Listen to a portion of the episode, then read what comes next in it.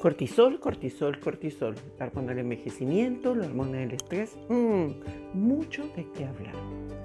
¿Cómo están? Mi nombre es Angélica Orjuela, soy médico y vamos a hablar de este apasionante tema, el cortisol.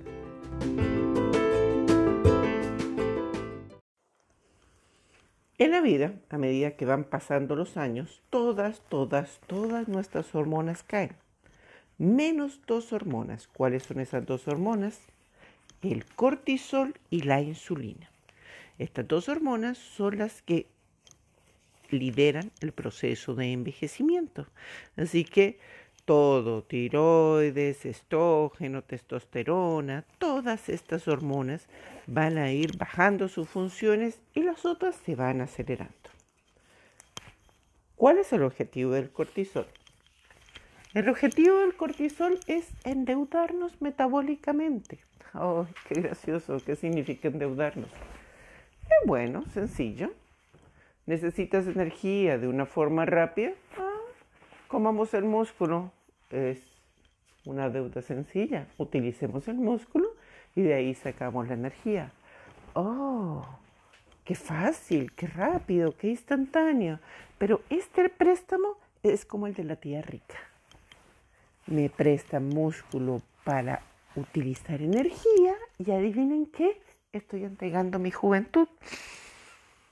Ese es el papel del cortisol. El papel del cortisol es agotar la juventud porque al buscar vías energéticas más rápidas no está utilizando la eficiencia. Una cosa es rapidez y otra cosa es eficiencia.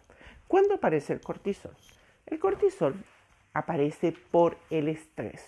Entonces, iba a cruzar la calle, casi me atropella el auto, salí corriendo, necesité mucha, mucha, mucha energía, el cortisol viene, abre sus poderosas manos y me da la oportunidad de sobrevivir, pero agotamos masa muscular, pero es que eso no pasa todos los días, todos los días no me va a atropellar un auto. El estrés por eso se puede clasificar en estrés bueno, que es el estrés de supervivencia, es el estrés que nos permite cumplir metas, que nos permite estar vivos, que nos permite sobrevivir en un ambiente adverso. Y el otro es el estrés que no tiene una recuperación, es decir, que no hay un pago positivo en función a eso. Es decir, por más de que me esfuerzo y trabajo, no tengo ningún reconocimiento eh, con mis compañeros. Por más de que regaloneo a mi pareja, mi pareja no me quiere. Vendríamos a utilizar la palabra por más de para justificar este colesterol, este colesterol no, este cortisol que no está funcionando bien. Así que, sabiendo que esto es bueno y esto es malo, hay otro estrés que también nos inventamos nosotros. Los juegos, los juegos de computador, mm, el celular, por eso es una buena opción utilizar audios porque nos olvidamos del estrés del celular. Esa luz le hace creer al cerebro que es de día. Y como le hace creer al cerebro que es de día, se genera más cortisol en los horarios equivocados. ¿Qué otra cosa nos altera el cortisol? Todo lo que es estimulante en la comida. Entonces estamos hablando de bebidas azucaradas, estamos hablando de café. El café va a funcionar muy bien si lo tomamos en el ritmo del cortisol.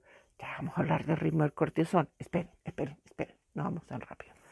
Entonces, bebidas azucaradas, café, almidones. ¿Qué es un almidón?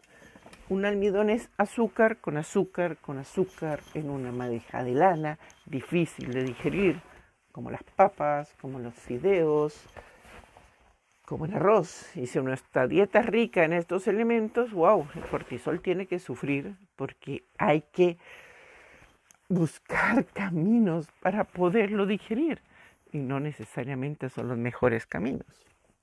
Así que ya sabemos que podemos hacer que nuestro cortisol nos ataque.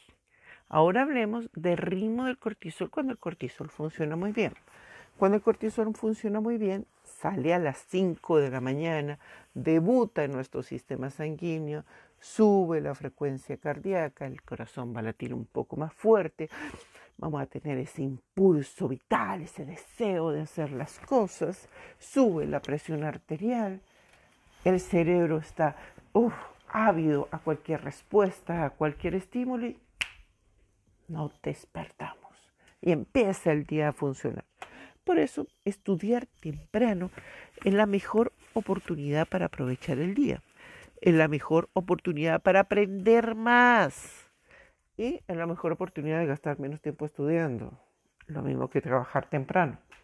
Va pasando el día, va pasando el día y el cortisol también ayuda a degradar nutrientes. Por eso, comer grasas en la mañana va a funcionar porque tenemos mayor cantidad de enzimas gracias al amado cortisol.